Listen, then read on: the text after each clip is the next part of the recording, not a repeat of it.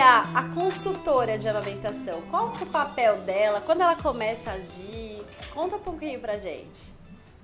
Então, Paty, a consultora em aleitamento é uma profissional capacitada em manejo clínico de amamentação, desde o incentivo até as intercorrências que poderão surgir durante todo o processo.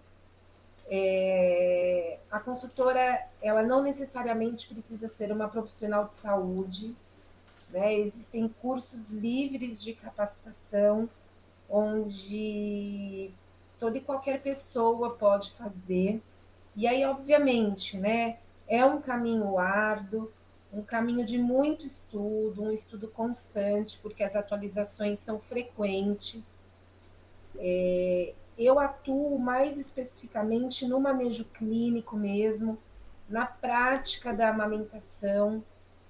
E eu sempre, eu sempre falo assim que a minha formação ela será contínua, né? Não tem como chegar num ponto e falar, não, já está tudo bem, não preciso mais. Não, pelo contrário. A consultora é, é, é a profissional que vai precisar estudar para sempre. Exato, não só a teoria, né? A prática mesmo. A gente aprende com a prática, a prática. né? Com os casos. É, o que a gente sempre fala, a doutora Paty de hoje não é a doutora Paty de seis meses atrás, de cinco anos atrás, né? E acredito que na sua longa trajetória de consultoria também se aprendeu muito e continua sempre aprendendo.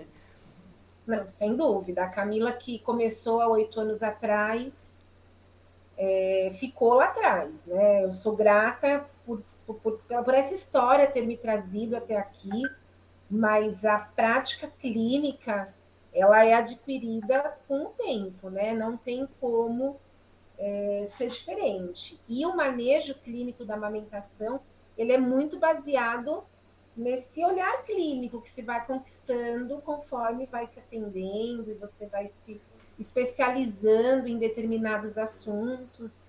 Eu sou uma apaixonada por manejo clínico, por intercorrências mesmo, né, de ensinar o bebê a mamar, ensinar a mãe a amamentar, é, enfim. É, é uma atividade incrível para quem gosta de cuidado, de olhar para o outro, né? Entender que atrás daquela teta tem uma mulher e ela precisa de apoio, porque a, a consultora de amamentação é uma profissional de apoio, ela está ali para fazer o processo prático mesmo de colocar o bebê no peito, mas vai muito além de uma boca e um peito. Exato, não é só a amamentação, né? É quem está por trás disso, a mulher, a família, a criança, né? A gente tem que entender o que está acontecendo, por que, que essa mulher tem essa dificuldade. Né? Não simplesmente, ah, não está conseguindo, ok, então tá bom, acabou, desistimos. Não, pelo contrário, né? É, o processo do manejo clínico da amamentação ele vai muito além da pega. As pessoas se apegam muito à pega, à boca do bebê, né? Quando na verdade existe todo um contexto, um mecanismo de corpo, posicionamento que precisa ser trabalhado, tanto do bebê, do bebê como da mãe, que reverbera na boca. Né? Então, eu, eu sempre gosto muito de frisar esse processo de construção. Não adianta querer só encaixar um bebê no peito, achando que a amamentação consiste numa boca e num peito, quando na verdade não. Então, existem intercorrências é, intraorais que também podem atrapalhar o processo do, do aleitamento materno. E a consultora de amamentação tem que trabalhar nas, na, na, na, no, no contexto do encontro de duas anatomias, né? Que é a boca com o peito, mas que atrás desse peito tem uma mulher.